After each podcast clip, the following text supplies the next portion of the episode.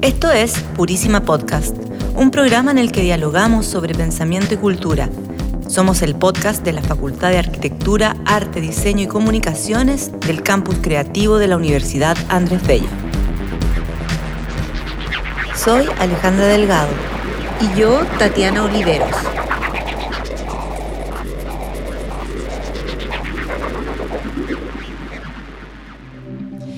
Bienvenidos, bienvenidas, bienvenides a un nuevo episodio de Purísima Podcast.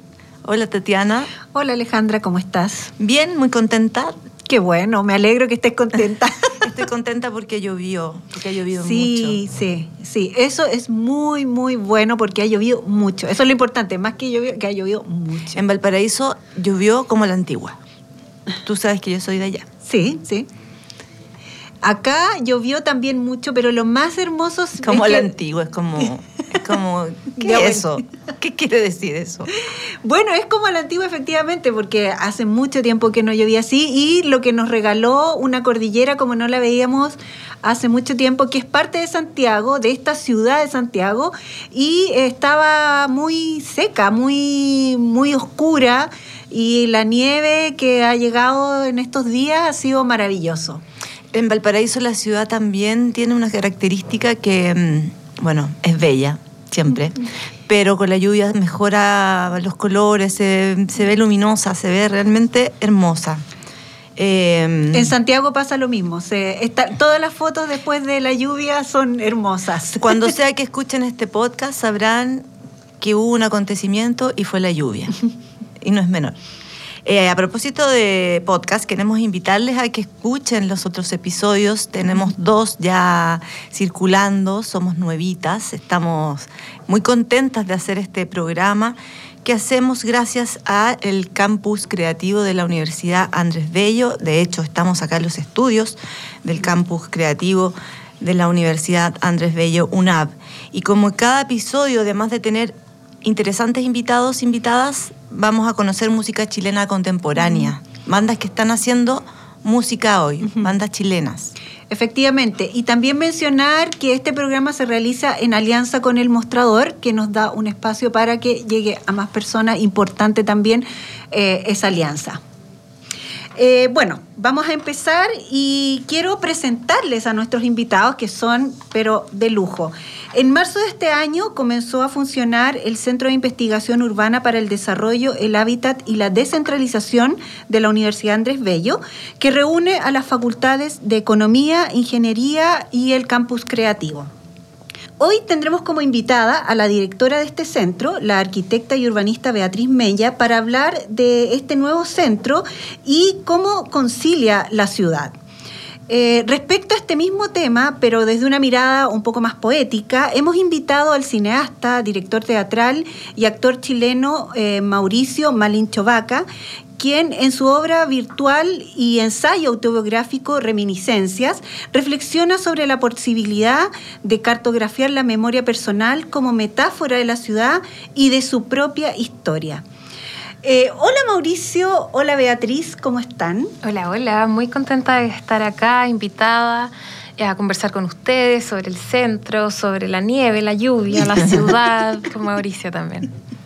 Oye, Y tú Mauricio, cuéntanos, ¿cómo estás? Yo bien, estoy, ahora estoy aquí en la cuarta región, también esperando la lluvia. Qué rico. Eh, y después de haber vivido la lluvia en Santiago, que fue hermosa volver a la, volver a la capital y ver esa cordillera, sí. Qué bueno, qué bueno que estés también en otra, en otro lugar, porque eh, la ciudad no es solamente Santiago. Eso es súper importante mencionarlo. Eh, entonces, qué bueno que podamos unirnos desde distintos lugares de, de Chile para hablar sobre ciudad.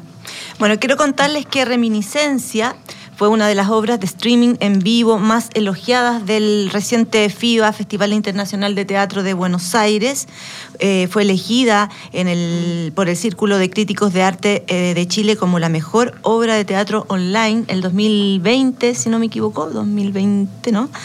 Desde su casa ubicada en el barrio de Bellavista, en Santiago, y a través de Zoom, Malicho entabla un viaje poético y político por su propia historia, por su historia personal, familiar y sobre los hechos más determinantes de la revuelta social. apelando al archivo fotográfico propio, a la cámara en vivo y al Google Earth, genera el efecto mágico de tomarle la mano al espectador ubicado al otro lado de la pantalla y lo lleva a pasear por la casa vecina de sus abuelos, por un hospital abandonado, por unas placas desparramadas por su ciudad, por las marcas de tensión social silenciadas por el poder político en lo que la prensa llamó un collage de memoria colectiva. Abrumador, emotivo, de extrema lucidez, lo catalogó el diario La Nación, por ejemplo, todo esto lo hizo desde su casa, en pandemia, utilizando tecnología casera, lo que genera un resultado estético inmersivo, cuestionador y de gran contundencia. En síntesis, lo que nos propone es, desde su archivo personal, como son las fotos y videos, de hecho el escenario, uno podría decir, es el escritorio del computador, una genealogía arquitectónica y emocional, tomando a sus abuelos y su historia de amor como eje, para reflexionar precisamente sobre los espacios de la ciudad. Decir que esta obra la pueden ver actualmente en Escenix, para que no, por si se interesan en esta síntesis que estamos haciendo. Pero vamos a mezclar estos temas eh, en, eh, en este episodio porque creemos que es muy interesante poder verlo desde el aspecto, ver la ciudad desde el aspecto técnico, pero también vincularlo desde, el, desde la ciudad que hacen las personas, que lo hacen los ciudadanos. Bueno, esta pregunta va para ambos. Desde sus propios haceres y teniendo en cuenta el tema que nos reúne en, esta, en este episodio, que es la ciudad, ¿cuál es su visión de ciudad? Si la ciudad la hacen las personas, como yo decía, les ciudadanes, ¿cómo reflexionamos en torno a ella desde una equidad transversal? Bueno, a mí me parece que es un tema muy importante y que se ha tratado de relevar en los últimos años. Yo creo que no es solamente las mujeres, los hombres, sino que también son los niños, las niñas, los adolescentes, personas también que desde, desde sus propias posicionalidades están en, en, en un constante interacción entre ellos, entre la ciudad, entre los espacios. Al menos desde el centro ciudad creemos que el quehacer de nosotros, y es muy lindo que el nombre del centro de investigación sea ciudad, mm.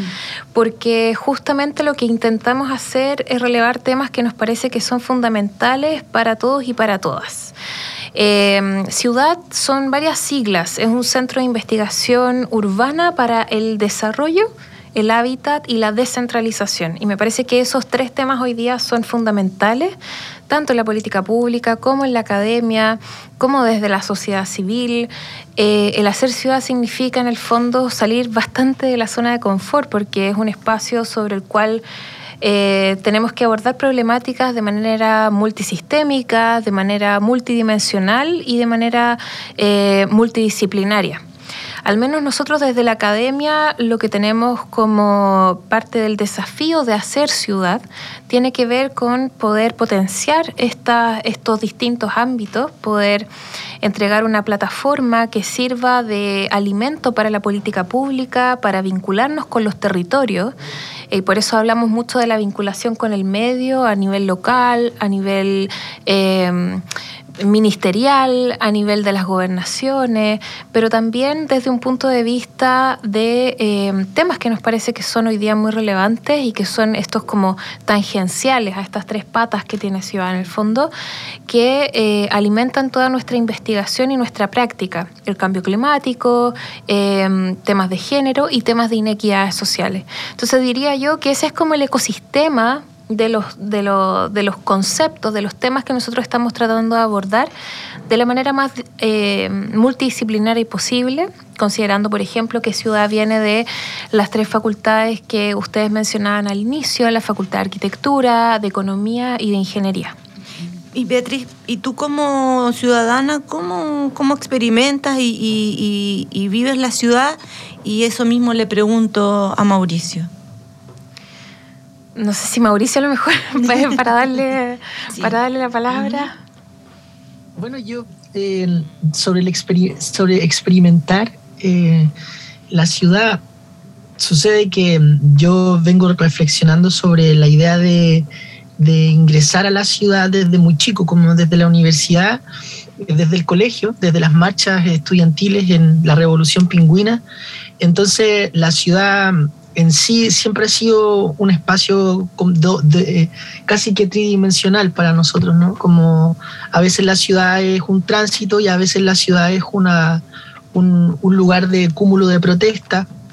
A veces es el único lugar posible en donde uno puede escribir algo, inscribir algo o dejar algo ahí. Em, yo creo que yo creo que sin darnos cuenta como sociedad hemos generado una cartografía emotiva al pasar del tiempo. Em, algo sucede, hay que, creo que es, Pato Guzmán el que lo dice eh, en alguna parte, en alguno de sus documentales, dice, eh, algo mágico sucede cuando nos hemos ido de un lugar y al volver hemos cambiado. Yo soy un poco más poético, me cuesta traer las cosas a lo concreto, pero creo que la ciudad es una experiencia efectivamente. Eh, multidimensional, no sé si tridimensional, multidimensional. Bueno, y en eso yo también estoy muy de acuerdo y de hecho me encanta eh, eh, cuando tengo como estas estas interacciones con personas que vivencian la ciudad de manera completamente distinta o desde, quizá no es tan distinto en realidad, quizá en la narrativa ponemos palabras y conceptos que pueden sonar distintos, pero que en el fondo tenemos experiencias que son bastante comunes. Cuando escuchaba tu presentación y pensaba en tus abuelos, pensaba en estos recorridos, pensaba en la manera en que tú estás tratando de mostrar la ciudad de una manera a lo mejor ni siquiera con la intención de ser innovador, pero sí con el mayor sentido posible. También pensaba que en el fondo hay una serie de experiencias personales que alimentan esta manera de eh, enfrentar desde una manera positiva la ciudad. Mm. Por ejemplo, eh, mi acercamiento a la ciudad siempre ha sido mucho más desde el ámbito del pensamiento, siempre desde muy vinculada a la academia. Yo soy arquitecta, pero muy eh, tempranamente en la arquitectura renegué de eh, el diseño arquitectónico y voy a decir esto con mucha precaución porque estoy aquí en Campus Creativo donde están todas las artes y, mm, y, donde respeto mucho también el trabajo de los arquitectos, pero en el fondo mi aproximación siempre tuvo que ver más con el urbanismo porque entendía que era una disciplina que trataba de abordar las ciudades de disciplinas distintas también. Y así fue como me interesé en hacer mi, mi magíster con personas que estaban en otras disciplinas, como la ingeniería, como la economía, tenía compañeros que eran biólogos, sociólogos. Y luego mi eh, entendimiento de la ciudad se forjó en torno a las discusiones teóricas, a los conceptos, y con eso me fui a hacer el doctorado con un montón de, temas que a mí me importaban mucho, pero que venían de mi experiencia personal.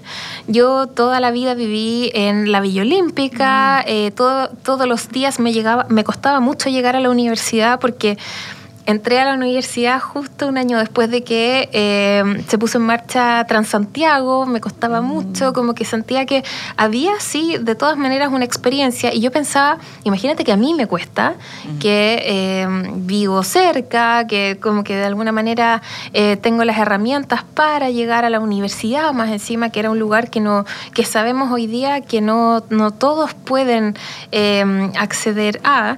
Entonces ahí empecé a investigar mucho el tema de las inequidades. Y en eso, por eso creo que mis aproximaciones al tema de la ciudad sí se alimentan muy fuertemente de una experiencia, pero que he tratado en el tiempo de eh, academizar o de alguna manera de conceptualizar a través de aproximaciones teóricas que me han, me han ayudado mucho a poder abrir ventanas de exploración. Y creo que eso es lo interesante de eh, la academia y de la investigación que te ayuda como a abrir estas ventanas que empiezan a tocar puertas al fondo mm. eh, de estas otras experiencias que son distintas y que no mm. necesariamente corresponden a la academia ni, mm. a, ni a los conceptos más teóricos. Y ahondando un poco en eso que tú mencionas, porque ahí va mi pregunta, lo hablaste un poco, cómo el pasado, tu historia personal ha eh, influido en lo que decidiste dedicarte eh, a la investigación, pero como centro, ¿cómo la, el pasado, la historia, la ciudad, la historia de la ciudad hecha por los ciudadanos, no la historia oficial, eh, se, se, considera para la proyección de, la ciudad, para lo que mm. planifican. Sí, mira, ahí yo creo que ciudad tiene un rol bien bonito en el fondo, porque em, si bien es un centro de investigación, tiene estas tres componentes que son muy fuertes, que es esto que les contaba al inicio, eh, la generación de conocimiento, que puede ser investigación o no, pero generación de conocimiento.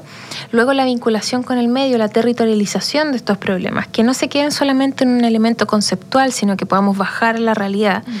Y luego eh, el impacto en la política pública. Y a mí me parece que estas tres componentes son difíciles de hacer cuajar y esa es la magia que tiene Ciudad, que fue pensada con harto tiempo. Este es un centro que acaba de ser decretado hace muy poquito. Yo empecé a trabajar hace algunos meses ya en la Universidad Andrés Bello, eh, configurando todo este background, todo este escenario sobre el cual se disponen todas las acciones hoy día de aquí en adelante del centro. Pero esto es un proyecto anterior incluso, que los decanos de estas tres facultades empezaron a cuajar en conversaciones, pensando que en realidad hacía mucho sentido tener un centro que aglutinara estos conocimientos que son tan diversos, pero que finalmente son tan evidentemente, eh, son, son tan evidentes en el, en el traslapo con la realidad. Entonces yo creo que Ciudad tiene este espíritu de poder interpretar varios de los problemas que hoy día vemos en las ciudades, temas que tienen que ver con la vivienda, con la descentralización, con la movilidad, con eh, el cambio climático, la sostenibilidad, en el fondo todo eso, pero tratar de abordarlo tanto desde la teoría, y por eso hablamos de la generación de conocimiento, como de la realidad. Y por eso estamos de la mano con, o tratando de impactar en la política pública, considerando a las distintas agrupaciones ciudadanas, a la sociedad civil, a los privados. Estamos haciendo todos los esfuerzos posibles por tratar de vincular todo este ecosistema de actores que es relevante para el ámbito de hacer ciudad. Quizás muchas veces a propósito de las políticas públicas, las personas no se sienten tan identificadas con eso, ¿no? Eh, pienso, en realidad. Yo me siento un poco lejana precisamente de esa construcción de ciudad. La vivo, la habito, la camino, la, mm, eh, la experimento, pero estoy un poco alejada de esta, esta construcción de ciudad. Sin embargo, considero que generación de conocimientos, como lo que ustedes están llevando a cabo, puede ser un gran aporte. Malicho, te quería preguntar qué piensas tú de las políticas públicas que construyen ciudad. Eh, te lo pregunto porque has sido activista durante mucho tiempo. Quería decir un dato, quería dar un dato. Ambos tienen 34 años, son de la misma generación ustedes. Es, verdad. Es significativo eso. la misma que el presidente. Y además, la misma oh. que el presidente. Imagínate. Importante. Estamos marcados, un año importante. Estamos marcados. Un buen año. Hay que comprar algo, un, boleto de, la lotería con el 34. Malicho. Eh, bueno, yo creo que pasan varias cosas, como yo creo que había un vacío muy grande que, nos, que efectivamente mi generación venía viviendo o venía observando, sintiendo, percibiendo, eh, y que tenía que ver con, ese, con el vacío entre lo que significa realmente ser un ciudadano y las políticas públicas, sin duda. O sea, hay, tenemos acá una especie una especie de, de, vacío de silencio, ¿no? Como un intersticio rarísimo, porque de alguna forma habíamos muchos trabajando o tratando de interceder a través de organismos sociales, eh, tratar de aportar algo, pero eh, la realidad, como lo vivimos hace dos años, era que bueno, la gente no quiere ir al teatro porque está muy cansado un día miércoles a las 8 de la noche y hay taco y llueve y se inunda. Y, no había perspectiva de esa realidad en muchas dimensiones, ¿no es cierto? Como levantarse más temprano, como poder comprarse un departamento en Miami, muchas cosas. Mm. Em, y pienso que de alguna forma lo territorial se perdió, se difuminó, ¿no? Como que quedó, quedó la idea de, las generaciones mayores a nosotros el tema del carné, nunca perder el carné, dormir con el carné al lado, eh, de, que la seguridad pública no era seguridad pública, de que los carabineros en cualquier momento te podían tomar preso, de que uno se despide en Chile en las calles y te dice, chao, cuídate mucho que es un fenómeno que es, pasa en Chile particularmente y que tiene que ver con que no sé si te voy a volver a ver. Eh, eh, cuídate mucho, ¿cachai? Cuídate. ¿De qué? ¿De qué tendría que cuidarme? ¿no? De desaparecer. Entonces, Em, yo me empezaba a cuestionar hace, eh, justamente también en pandemia, qué significaba que, por ejemplo, las instituciones eh, culturales como teatros que están instalados en ciertos lugares, ¿no es cierto?, eh, no tuvieran enlace real con sus ciudadanos, como, voy a poner un ejemplo, hay un teatro cerca de mi casa que hace alegoría a la memoria, pero la verdad es que yo que he vivido ahí 34 años jamás he recibido una noticia, un flyer, una invitación, eh, algún algo, y vivo a una cuadra y media, ¿cachai? Em, y esa desconexión entre lo, lo que significa como la estructura de las políticas públicas sobre la ciudad, sobre la ciudadanía, sobre, sobre el territorio, eh, hizo que la gente no supiera dónde estaba y ya desconocía el por qué un parque se llama como se llama o desconocía si acaso el templo de Maipú eh, había sido construido por un concurso público que emulaba la aparición de la Virgen que ocurrió supuestamente hace 200 eh, años o si la entrada de, la Facultad de Derecho también es un edificio con premios internacionales sobre arquitectura pensada. O sea, eh, dejamos de observar la ciudad y al dejar de observarla, eh, también dejamos de, vivirla. Y eso quita realidad, pues quita perspectiva. Siento yo, capaz que me fui para otro lado, pero más o menos. no, por supuesto que no.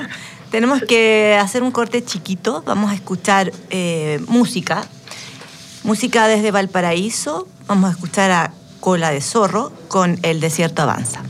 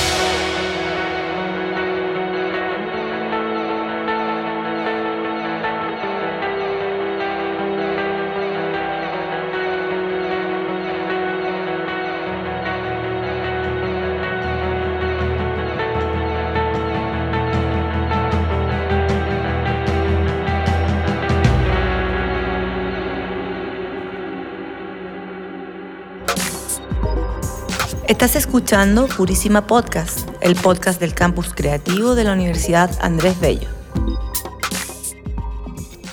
Bueno, retornamos a la conversación. Eh, estábamos conversando en la pausa mientras estaba la música. Eh, que es una buena conversación. Unos invitados que pueden parecer lejanos, pero son muy cercanos por la edad. Y mientras hablaba Malincho sobre la ciudad que Malicho. Malicho, perdón, sobre la ciudad que él vivía cuando joven y la ciudad que vivía Beatriz, eh, hay algo similar ahí. Me parece súper interesante ese punto. En cómo la ciudad se empieza a vivir. Beatriz dijo Villa Olímpica. Sí. No, Malicho no, no, lo, no lo comentó, pero tú vives eh, cerca de acá, Bellavista. en Bellavista, precisamente de donde Sí. estábamos grabando. Y esos lugares los han marcado en, en su trabajo y es muy significativo. Esa es la importancia de la ciudad, que marca mucho más allá de solamente el lugar en donde vive, eh, marca generalmente todo tu futuro. Y es eh, lindo tomar conciencia sí, de eso. Sí, eso me parece muy, muy bonito e interesante en, en los dos casos. También quería preguntarte a ti, eh, Beatriz, em, sobre las políticas públicas que construye la ciudad. ¿Cómo lo ven desde el centro o tú personalmente? Eh, se... se mm, ¿Se hacen cargo? ¿No se hacen cargo? Ustedes querían lograr muchos lazos, has hablado de eso. ¿Cómo ha ido ese trabajo con, con, eh, con el gobierno también? Eh, ¿Se han estrechado lazos? ¿Se han, se han ah, logrado conexión? Cuéntame un poco cómo van con eso.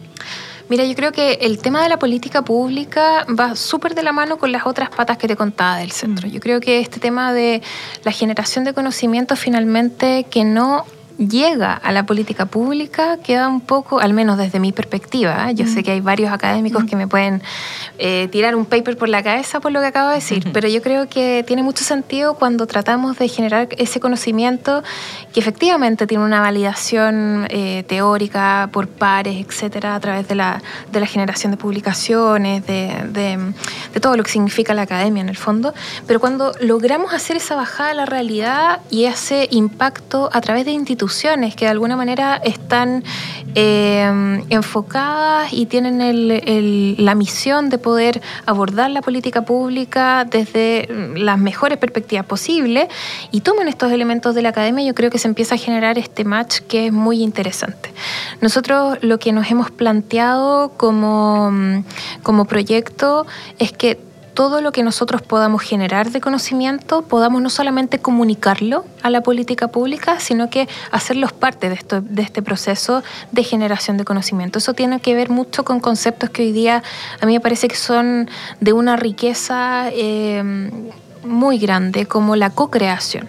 Entonces hoy día se habla de la co-creación de conocimiento y eso significa que la academia no es esta burbuja que está en este nicho y que estamos como entre cuatro paredes escribiendo una investigación, sino que es una academia que sale a la calle, que conversa, que eh, reconoce el valor de poder hablar con las personas y con las instituciones formales e informales, porque también reconozcamos que hay varias asociaciones que tienen que ver con esta agencia humana que hoy día cada vez con mayor frecuencia eh, podemos valorar de mejor manera y eso también empodera a las agencias a poder ser más agencias. Eh, y esta academia que reconoce que hay personas que están indagando en ciertas problemáticas particulares y se pone a disposición. Yo creo que un poco ese es el espíritu de ciudad, ponerse a disposición de los ciudadanos y de la política pública y de las instituciones para poder generar conocimientos que sean útiles y que sirvan para ir eh, tapando esos vacíos o esas necesidades en el fondo y poder encontrar soluciones en conjunto. A mí me carga la Academia Iluminada, esa que trae como todas las respuestas y que te va a decir cómo son las cosas y qué es lo que hay que hacer. A mí me gusta la academia que se sienta de manera horizontal a encontrar la solución a los problemas que a lo mejor nosotros encerrados desde la universidad, en, eh, nuestro escritorio, en nuestra oficina, no hubiéramos sido capaces de identificar. Por eso creo que es súper importante cuando hablamos de la vinculación con la política pública, significa salirnos de nuestra zona de confort y significa poder generar un eh, momento en el que estamos valorando las perspectivas que no nos son tan eh, evidentes y poder ponerlas sobre la mesa y poder valorarlas de la misma manera con cómo es eh, la manera en que valoramos nuestro trabajo también. Y luego la vinculación con el medio significa también poder estas asociaciones, poder comunicarlas de manera efectiva, tanto a la sociedad civil como a estos tomadores de decisiones, porque no sacamos nada con generar un, conocimiento riquísimo que trajimos a la mesa a los actores, co-creamos y qué sé yo, y luego que no somos capaces de eh, mostrar o comunicar. Entonces la parte de la comunicación creo que es fundamental y justamente estamos trabajando en eso. Lo que estamos haciendo en términos bien concretos es que tenemos una serie de eh, convenios estratégicos con algunos municipios. Estos municipios son en general de perfiles más... Eh, me, carga como en, el fondo como, como, sesgarlo de esa forma, pero son municipios que tienen menos recursos técnicos para poder generar los resultados que necesitan en estos territorios y por lo tanto de nuevo ponernos a disposición de estos, de estos municipios. Por otro lado, generar convenios estratégicos con universidades internacionales y estamos pensando en universidades en Reino Unido y también en Alemania, pero también tenemos en carpeta varias universidades latinoamericanas y en, y en Canadá. En el fondo estamos tratando de entender qué es lo que está pasando a nivel global, porque sabemos que muchas de estas cosas que están pasando en otros contextos también son cosas que van a pasar eventualmente, si es que ya no están pasando, acá en Chile también. Entonces, estas colaboraciones que se eh, formalizan en el formato de un convenio, básicamente son eh, pedidas de ayuda para poder entender qué es lo que están haciendo afuera en otras universidades que tienen centros de similares características, como en gobiernos locales, como eh, también con el sector privado, que a nosotros nos parece súper interesante explorar para poder generar estas asociaciones que sean de beneficio mutuo. Esa es un poco la estrategia que todavía estamos en proceso de conformación, pero eh, estamos tratando de ir avanzando también en lo posible porque tenemos varias cosas y proyectos que nos hacen estallar la cabeza y que, que estamos tratando de sacar adelante. Y que así sea. Bueno, pasando a otro tema y refiriéndonos a, la pandemia específicamente, que sin duda han modificado también la ciudad. ¿Qué pasa con la ciudad después de la pandemia, en su opinión, en términos prácticos, políticos, emocionales? Hablemos un poco de eso. Uf, eso es muy bonito también, porque lo primero que sucedió fue la imposibilidad de volver a habitar aquellos espacios, que en mi caso fue el detonador o movilizador para, para mi creación eh, y que es con lo que estoy trabajando todavía, aun cuando ya pueda volver a habitar algunos espacios. Eh, y es así como también me, me, me, encontré con este cúmulo de información colgada por personas anónimas en internet sobre los lugares, sobre, sobre fotografías de diferentes años, eh, diferentes archivos, y me di cuenta de que existía una profundidad diferente al pensar un espacio eso en pandemia.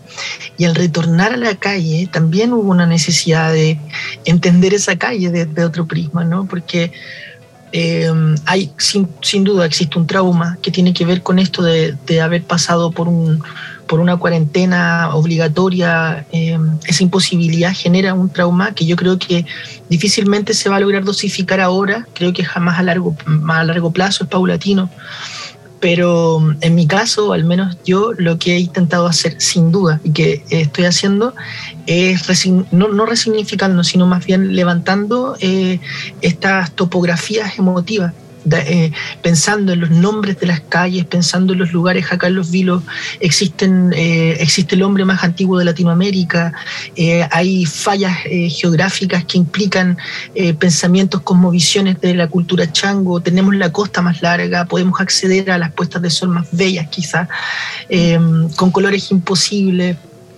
como que se empieza a pensar la materialidad también de lo que significa la ciudad, eh, de lo que significan las líneas, como lo pensaron algunos otros artistas, no sé, pienso en Lottie Rosenfeld cuando marcó las, las líneas de, de, la carretera con cruces, eh, alegando a los detenidos desaparecidos, pienso en los nombres como la, la carretera del diablo, eh, todos estos nombres católicos que se le otorgaron a estos espacios maravillosos con deidades para nuestros pueblos originarios, pienso en, en, el, en el Cerro El Plomo, pienso en el primer rayo de luz del equinoccio que atraviesa en, en diciembre eh, la punta del Cerro Santa Lucía y que cae sobre la Plaza de Armas y que la Plaza de Armas está sobre un asentamiento inca precisamente por eso. Como que al parecer eh, la, ciudad vibra en relación a que necesita entenderse a través de, de los actores, de las personas. Pero también sucedió, bueno, lo que a mí me pasó un poco con esta, estas marcas que se le empezaron a hacer a la, a la ciudad para que eh, nos desplazáramos por un lado, los que íbamos hacia allá y los otros se tenían que venir para acá. Hubo como una especie de higienización de la ciudad que rigidizó aún más los cuerpos, aún cuando podíamos salir. Ese es como, es, lo primero que a mí se me viene a la mente también con, con lo emocional qué me pasó con la ciudad al regresar después de la pandemia. A mí me gusta mucho lo que dice eh, Mauro, porque creo que em, efectivamente tú dijiste como muy tímidamente, creo que esto es un proceso de resignificación. Y yo sí, creo que sí, hay que decirlo como fuerte y con todas sus letras. Yo creo que estamos en un momento de resignificación de los espacios que habitamos, ya sea de las ciudades, de los espacios incluso que están fuera de la ciudad, lo no urbano, que también entra dentro de, esta, de este cuestionamiento sobre, que, sobre espacios del habitar. O sea, cuando sucedió lo de la pandemia, muchos se fueron al campo y muchos se fueron buscando no estar en la ciudad, a pesar de que hoy día el 90% de Chile es urbano. Entonces, en el fondo, también hubo un cuestionamiento respecto a lo que hoy día entendemos por las dinámicas urbanas. Entendimos que esta cotidianidad que vemos todos los días, que vivimos todos los días, no es necesariamente la más saludable, sobre todo cuando estamos en un espacio en el que no podemos socializar de la forma en que lo estamos haciendo, que no nos podemos mover como nos estamos moviendo. En términos urbanos y desde la planificación urbana, en términos teóricos, todavía yo creo que estamos digiriendo qué significó la pandemia. Eh, he estado en varios congresos y en varios seminarios sobre eh, cuáles fueron los efectos de la pandemia en términos de la movilidad sobre todo, que es como el campo donde me siento más cómoda yo en términos teóricos y conceptuales, pero también eh, qué ha pasado en la pandemia con la vivienda, por ejemplo. La vivienda se transformó en un espacio que donde empezaron a concurrir todas las actividades que hacíamos todo el día. Entonces pasó de ser el espacio donde llegábamos a dormir a ser el espacio donde hacíamos pan, eh, jugábamos con los niños, eran espacios de educación, de ocio, de peleas, de vida. En el fondo, creo que sí, la palabra que ocupaste es la correcta, una resignificación del espacio privado de la vivienda que eh, todavía probablemente estamos digiriendo para entender cuáles fueron las consecuencias. Lamentablemente el hacer vivienda o el eh, constituir una serie de unidades de vivienda no es lo mismo que el habitar. Y yo creo que ahí hay una diferencia importante. Hoy día tenemos nuevas composiciones de familia, nuevas tipologías de familia en el fondo, y eso no no ha ido en la misma, eso ha sido mucho más rápido que cómo el, modelo de la vivienda ha ido variando, por ejemplo, y eso trae una serie de consecuencias en cuanto a las relaciones que se eh, viven adentro de una unidad de vivienda. Y luego en la calle, la pandemia trajo una serie de transformaciones en torno al espacio público. Por ejemplo, nos hizo cuestionar y resignificar el espacio de la calle.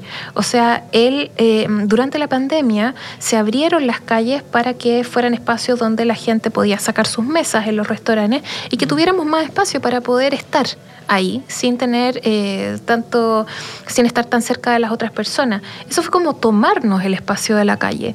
Eso duró poco tiempo además. Em, pero sí nos hizo plantearnos sobre la justicia en la distribución del espacio de la calle, que era algo que no nos habíamos cuestionado antes. ¿Por qué el auto tiene que tener el 90% del espacio de la calle y por qué en el 10% restante tenemos las veredas y los postes y los basureros y, los, y las plantas? ¿Por qué tiene que ser de esa forma? Y luego eh, también en, términos de la movilidad, tú decías eh, lo, importante que era el tema de los equipamientos en los espacios que uno habita en la cotidianidad. Y eso es justamente lo que nos enseñó la pandemia. A lo mejor estamos buscando todo el tiempo maneras para poder conectarnos con ciertos lugares y encontrar la manera más fácil, más rápida y más eficiente para poder conectarnos. Pero en realidad no sabemos hasta dónde queremos movernos tanto. ¿Qué pasa si la solución es movernos menos? Y es así como surgieron estas ciudades de los 15 minutos y estas ciudades caminables, que básicamente era resignificar de nuevo el mismo concepto, lo local era resignificar estos espacios locales que debían proveer todas las necesidades que no podíamos salir a buscar a las otras comunas. Entonces movernos menos porque teníamos un eh, señor que traía la verdura y eh, la panadería amiga y eh, el jardín y se empezaron a volver importantes todos estos equipamientos que no eran de utilidad, sino que tenían que ver con el tema del cuidado. Entonces, espacios donde poder sacar a los niños cerca de la casa, donde poder dejarlos para poder nosotros trabajar en las casas sin Pero tener Beatriz, todo eso, junto. eh, eso siempre ocurrió en, en- en espacios, digamos, en la población, eso siempre pasó, me parece, ¿no? Como es vivir en el barrio, es como vida de barrio. Mira, justo ayer tuve una conversación súper interesante en la que dije algo parecido y me dijeron, basta de roman- eh, ro- eh, romantizar La- la vida de la población o del campamento en ese caso. que Me refería como a los barrios en realidad, a la vida de barrio que, La vida de que barrio, tienes el casero en la esquina. que- Exactamente, eso es verdad. Como que en el fondo la pandemia lo que nos hizo fue darnos cuenta de que esas cosas son en realidad lo que nos aproxima más a la calidad de vida. O sea, tener la capacidad de poder tener todos esos equipamientos que se dan en ciertos sectores de la ciudad. Sí, no lo que pasa es que en. Santiago quizás, porque yo vivo en, un cerro de Valparaíso, eh, en Santiago se fue perdiendo. Inclusive en los barrios, yo soy de San Joaquín, eh, acá en Santiago, y eso ocurría, ocurrió hasta, hasta yo bastante grande, pero ya no ocurre. Pero en Valparaíso, específicamente donde yo vivo, sí ocurre igual que, eh, que an- que antes de pandemia, se potenció más, se potenció como comer- microcomercios, etcétera. Y, y es una es, es de esperar que se mantenga, que se sostenga, que, que crezca. Una de las cosas que, de hecho, eh, mira, es bien interesante esto porque en esto que te decía de eh, el estar todavía digiriendo cuáles fueron los efectos de la pandemia y el tener la posibilidad de haber participado en estos encuentros en que se reúne gente de todo el mundo hablando de cuáles fueron estas consecuencias, es bien distinto. eh, cómo se constituye la pandemia en países desarrollados, por ejemplo, o en países en vías de desarrollo. Eh, puede ser un poco polémico lo que voy a decir, pero yo creo que en la situación de Chile estábamos mucho más cerca a los países que no estaban desarrollados en términos de lo que pasó con la pandemia. Y efectivamente tú dices algo muy cierto, hoy día muchas regiones viven todavía con esa capacidad de poder abordar todos los equipamientos y todas estas actividades cotidianas de una manera más sostenible. El problema es que estas ciudades grandes como Santiago y varias otras capitales latinoamericanas están creciendo aún eh, con una rapidez y con una eh, fuerza y con una potencia que empieza a restringirnos de estas posibilidades de poder eh, depender de lo local tanto como nosotros quisiéramos. Y yo creo que la pandemia, uno de los grandes aprendizajes, al menos en nuestro contexto, es que las ciudades chicas son justamente los lugares donde tenemos que plantar esas semillas de la sostenibilidad para movernos más sosteniblemente, para comprar más sosteniblemente, para poder hacer estas actividades cotidianas de una manera en que generamos menos impacto también. Eh, y claro, yo insisto, todavía lo estamos digiriendo, al menos en términos como desde la planificación urbana, cómo poder responder a estas contingencias que hoy, hoy día fue la pandemia, pero en, eh, en, otro, en, un par de años más puede ser alguna otra incertidumbre, eh, incertidumbre climática o puede ser otra incertidumbre, eh, incerti- es que me cuesta esa palabra, Incertidumbre. incertidumbre social, eh, Claro. Global. global. Eh, bueno, es... eh, ¿Y, tú, ¿Y a ti cómo te afectó? ¿La pandemia? Me refiero como a, a- a qué te pasó a ti con la ciudad después de la pandemia. Eh, me pasó, bueno, yo me cambié de casa, yo vivía cerca de donde vivía, estuve en San Joaquín y me di cuenta que el barrio donde vivo, donde me cambié, es un barrio más nuevo y efectivamente no existían esas redes, que existían ahí, que era un barrio más antiguo, en San Joaquín, donde había un almacén, que estaba cerca de la casa, con la que uno hablaba con el, con el dueño, la dueña del almacén, te conocía, sabía qué era lo que te gustaba, él se preocupaba de tener lo que necesitabas, por ejemplo, no solamente en la pandemia, sino que, em, por ejemplo, había corte de luz o algo, él se preocupaba de tener pan o de avisar que había o de para que la gente tuviera. Eso eh, no existe. ¿Lo perdiste en, el nuevo No, porque ahora es supermercado. Entonces ahí nadie le importa. y el supermercado que está a cinco cuadras y la gente va en auto. Sí, no, a dos cuadras y la gente va en auto. Entonces, eh, claro, eso es, encuentro que lo que dice Beatriz es fundamental poder eh, recuperar eso o donde existe mantenerlo, cuidarlo y que, y que continúe. Ahora, como para ir finalizando, eh, quería no, no, nos queda una musiquita todavía. En la dejamos para el... Ah, la dejamos para el cierre, me parece. Eh, quería hacerle una pregunta a los dos. Eh, era, era como para Beatriz, pero creo que me interesa también la opinión de Malincho sobre este tema. Malincho, le dio con Malincho. Ay, disculpa. y más yo le digo, Mauro, va a tener un problema de identidad saliendo de este podcast. Malincho. Bueno, voy a decir Mauricio, mejor. Mauricio. Es común. Malincho que le, así te dicen tus abuelos, ¿no? Sí, es que era, era una mezcla entre Mauricio y Maldadoso cuando era chiquitito y nadie me dijo de otra forma en la vida. Entonces por eso ya decidí que soy malicho realmente. Ah, no, malicho, sí, nene, no malincho. Es como de maldadoso. Eh, esta pregunta parte a propósito de una conversación que yo tuve con Beatriz antes de que eh, de, de, de esta acá en el podcast, que ella me comentó que notaba la ausencia de mujeres en, eh, cuando se hablaba de urbanismo, se hablaba de construcción de ciudad, de arquitectura. Se, hacen notas o, reportajes y siempre son hombres los que están ahí. Pero también hay muchas ausencias, no solamente mujeres, porque se dejan temas afuera cuando, cuando se, por ejemplo, bueno, eh, no se considera a los niños, la niñez, la adolescencia, eh, que son parte fundamental de la ciudad y en esto me recuerdo una, yo entrevisté a un, a un, eh, a un intelectual italiano que decía, por ejemplo, en relación a lo que hablabas tú antes, que cuando hay niños jugando en la calle, la calle es más segura porque todos están pendientes de los niños. Con los autos, los niños desaparecieron de las calles y con la pandemia me llama muchísimo la atención que hay muy pocos niños en las calles jugando, en bicicleta, en las plazas. Eh, les ha costado a los niños volver, se volvieron, parece, muy dependientes de las pantallas. Eh, entonces faltan todas estas miradas para hablar de una construcción de ciudad. Entonces, Malisto, te quería preguntar a ti, eh, porque en tu, en tu mirada también hay, algo diferente que, aporta. Eh, ¿Qué te parece esto de, esta falta de, de, todos los participantes de una ciudad en la construcción, por último en la opinión? en el pensamiento de la ciudad. Claro, y después Beatriz te dejo a ti. Claro, yo yo en mi caso, yo, bueno, yo vivo en un pasaje, en un cité de, de Providencia, y, mm, y la, la, comunicación ahí siempre fue que los niños, por generaciones y generaciones, éramos los que encargados año a año de hacer el, el, show final de la Navidad, del pesebre, y eso lo hizo mi abuela, lo hizo mi tía, mi mamá, yo fui al tamborilero mucho tiempo, mis primos chicos. Entonces existía esta, esta comunidad de barrio, ¿no? Como se invitaba a las calles vecinas y todo.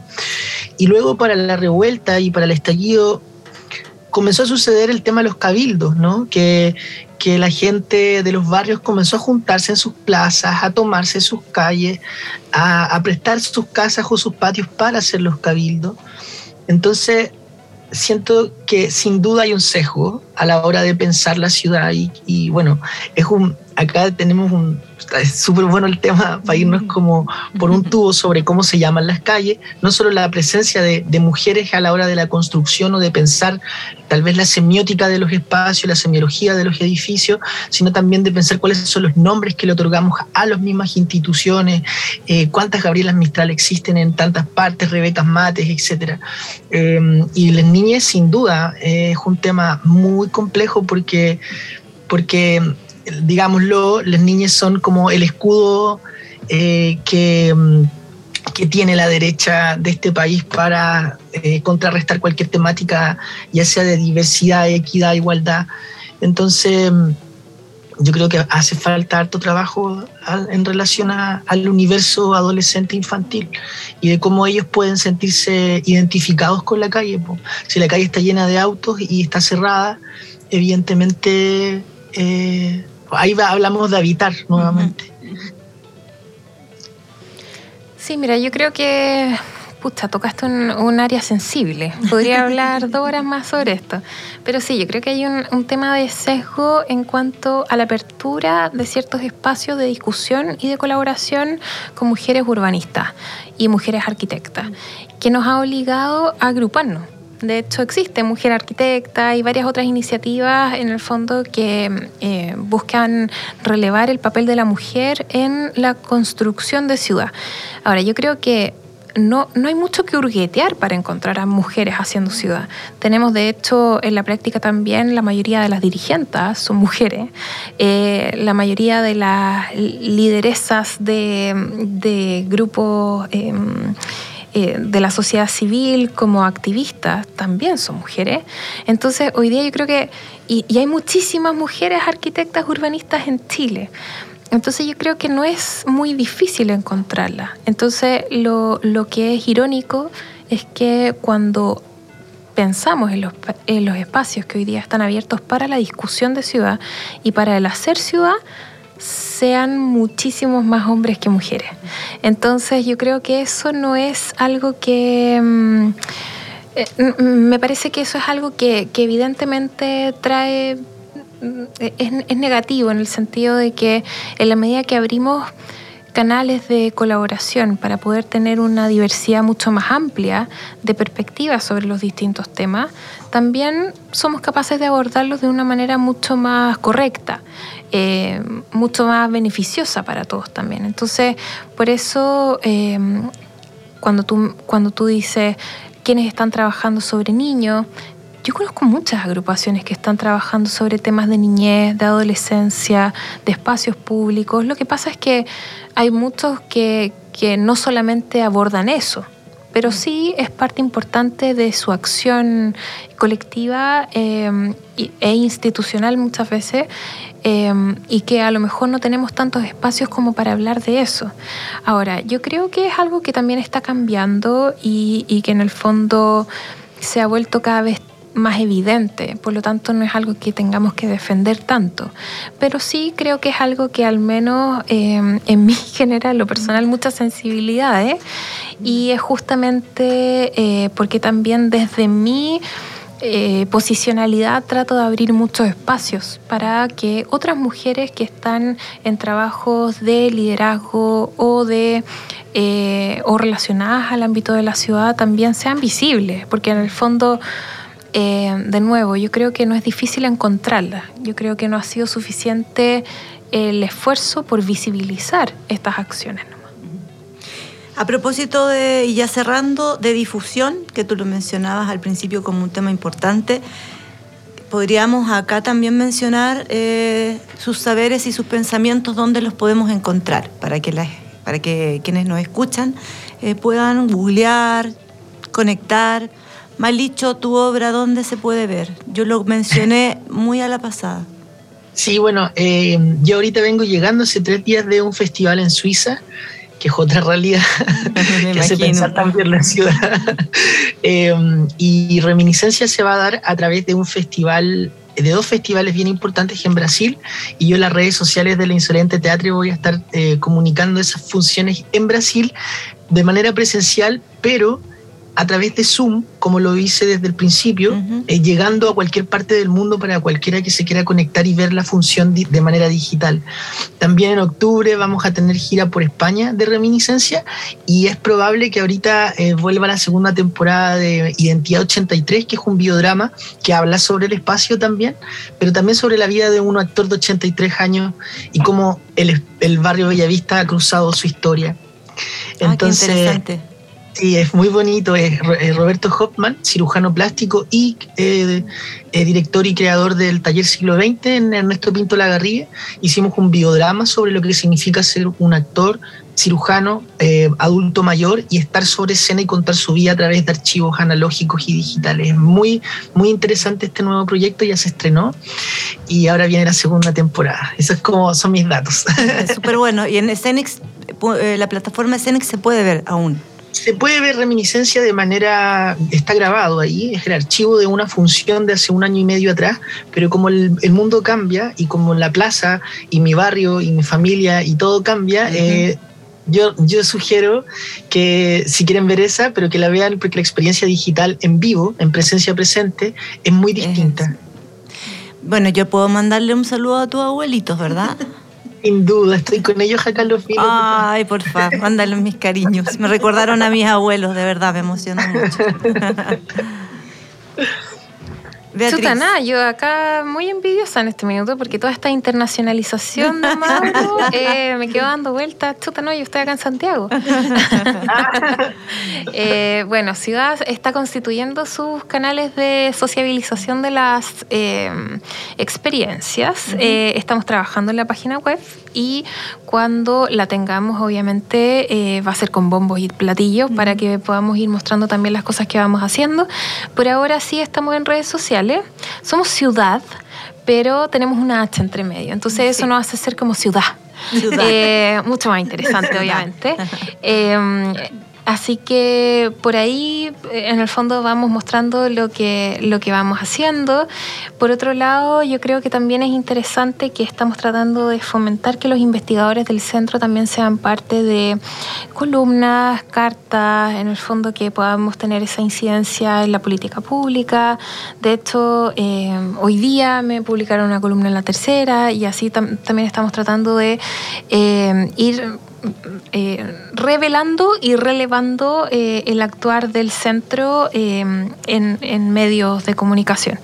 Así que eso, yo, yo diría que está en proceso. Ciudad es bastante nuevito como centro, pero estamos en construcción de canales de comunicación. O sea que nosotros estamos siendo innovadores en esta noticia. Sí. Ah, no, es que yo voy a compartir este podcast para todos lados. Maravilloso. Bueno, gracias por estar con nosotras en este tercer episodio de Purísima Podcast. Lo hemos pasado muy bien, realmente. Muchas gracias a ustedes por la invitación. Sí. Sí, una, una en conversación muy entretenida. Eh, a mí me gustó mucho. Eh, y eh, bueno, para terminar, nos vamos con música. vamos con la canción Mentí de Yorca del disco chao. Y chao. y chao. Muchas gracias. Que estén bien. Que estén muy bien.